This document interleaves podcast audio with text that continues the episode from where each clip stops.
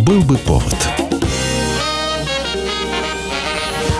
Здравствуйте, я Михаил Антонов, и эта программа «Был бы повод». 9 марта на календаре, и рассказ о событиях, которые происходили в этот день, но в разные годы, ждет вас сегодняшняя передача. 1661 год, 9 марта, умирает первый премьер-министр Франции, один из главных людей в стране, кардинал Мазарини. Его не любили и в то же время боялись, Мазарини, как и его покровитель Ришелье, сделал себе имя в политике, оставаясь для большинства в тени.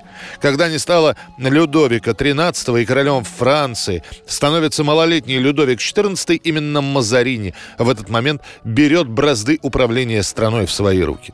Ему успешно удавалось в зачатке подавлять заговоры как против себя, так и против короля, а также настроить против себя фронду, с которой Мазарини будет будет потом бороться на протяжении всей своей жизни. Мадам де Шеврёс уверила меня, что в этом доме я увижу лишь своих друзей. Вам известно, что вам ставят в вино? Да, но хотелось бы услышать это из ваших уст. Ваше влияние на королеву. Однако простые французы к Мазарини относились скорее положительно. При нем закончились войны. Люди стали более-менее чувствовать себя в безопасности. И когда пошел слух, кстати говоря, небезосновательный, что Мазарини хочет отправиться в Рим, чтобы претендовать на папский престол, многие восприняли это с воодушевлением, а другие стали выпускать стишки и эпиграммы. Однако дальше желание стать папой дело не пошло. Что они кричат? Чем им не нравится Мазаринь? Почему долой Мазаринь? Почему не долой Людовика? После 55 лет Джулио Мазарини начинает чувствовать себя неважно. Он быстро устает, случаются обмороки. Последние несколько месяцев жизни кардинала хватало только на то, чтобы подписать несколько документов. Он скончается в 58 лет. Перед смертью Мазарини даст наставление молодому Людовику о том, как надо управлять страной. Его смерть будут оплакивать несколько тысяч парижан. Но не все. Злые языки даже запустят слух, что при вскрытии груди Мазарини вместо сердца там нашли кусок глины. По завещанию Мазарини он просил для своего последнего пристанища построить небольшую капеллу, но было принято решение построить не только капеллу, но и колледж четырех наций, о котором так мечтал покойный кардинал. Тело Джулио Мазарини покоится именно там. 1887 год, 9 марта. 15-я художественная выставка передвижников открывается в Москве. На ней 39-летний художник Василий Суриков показывает свою новую картину «Боярыня Морозова». И в этом году наши художники не растеряли главное – сердце. В наших залах нет картин для эффекта, вроде бенгальских огней – все мы ищем содержание. Знаменитый художественный критик Стасов после открытия выставки пишет о картине. При первом взгляде на эту картину я был поражен до глубины души. Такое впечатление производили на меня очень немногие, лишь самые редкие русские картины. Сила правды, сила историчности, которыми дышит новая картина Сурикова, поразительны. Суриков рисует Морозову три года. Сейчас сохранились сотни эскизов художника. Он делал десятки зарисовок, пытаясь найти необходимые типажи для картины. Образ боярыни Морозовой срисован со старообрядки, которую художник встретит у Рогожского кладбища. Портретный этюд будет написан всего за два часа. До этого художник долго не мог найти подходящее лицо. Бескровное, фанатичное, с горящими глазами. После того, как картина была готова, Василий Суриков привозит ее на выставку. Ты что, сам старообрядец? Нет, Ваше Императорское Величество. Почему же героиней старообрядку сделал? Характер у нее был сильный, Ваше Императорское Величество. Сколько ж ты хочешь за картину с сильным характером?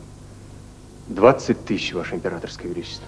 Были, кстати, и те, кто критиковал художника. Некоторые говорили, что новая работа боярни Морозова намного слабее предыдущей «Утро стрелецкой казни».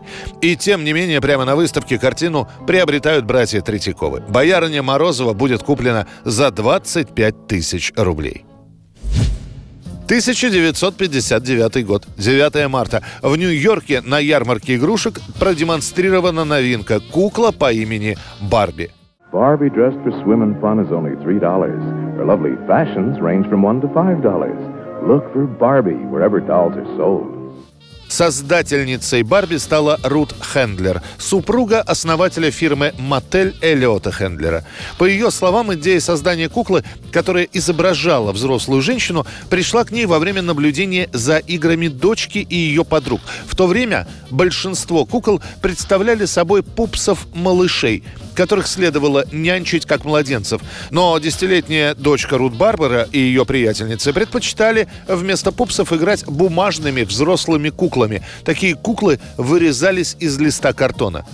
Рут долго подбирала типаж для своей куклы и остановилась на немецкой блондинке Бильд Лили. Это была героиня комиксов для взрослых в газете Zeitung. Этот персонаж был настолько популярен в Европе, что в ФРГ даже выпустили простенькую куколку, которая изображала блондинку Лили. Вот ее Рут и берет за основу. Она вместе с дизайнером Джеком Райаном слегка переделывает куклу и готовит первую партию. Новая игрушка получает имя в честь дочери Рут – Барби – Первая Барби представлена на американской международной ярмарке игрушек. Выпущена в двух вариантах – брюнетка и блондинка. Обе модели продаются в черно-белых купальниках. Есть дополнительная одежда, но за нее нужно платить дополнительные деньги. Сама кукла стоит 3 доллара. Поначалу родители относятся к новинке с недоверием, но уже через год Барби становится одной из самых популярных в Америке кукол-игрушек. Have you heard what's happened? Barbie's changed. Barbie's new and different. She's the very same size, but now she comes with a groovy outdoor look. 1991 год, 9 марта. Со своим 11 по счету студийным альбомом на первом месте в британском хит-параде Крис Ри. Эта же пластинка попадает на вершины чартов Германии, Швейцарии и Норвегии.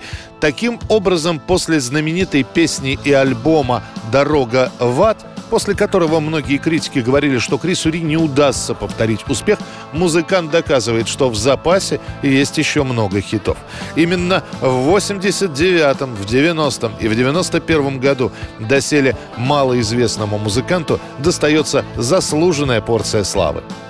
Это была программа «Был бы повод» и рассказ о событиях, которые происходили в этот день, 9 марта, но в разные годы. Очередной выпуск завтра. В студии был Михаил Антонов. До встречи.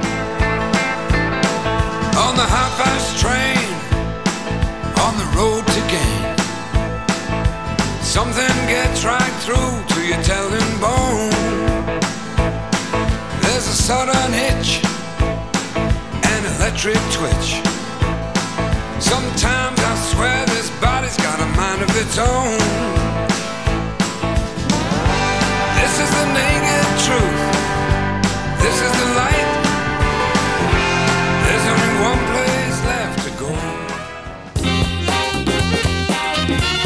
Был бы повод.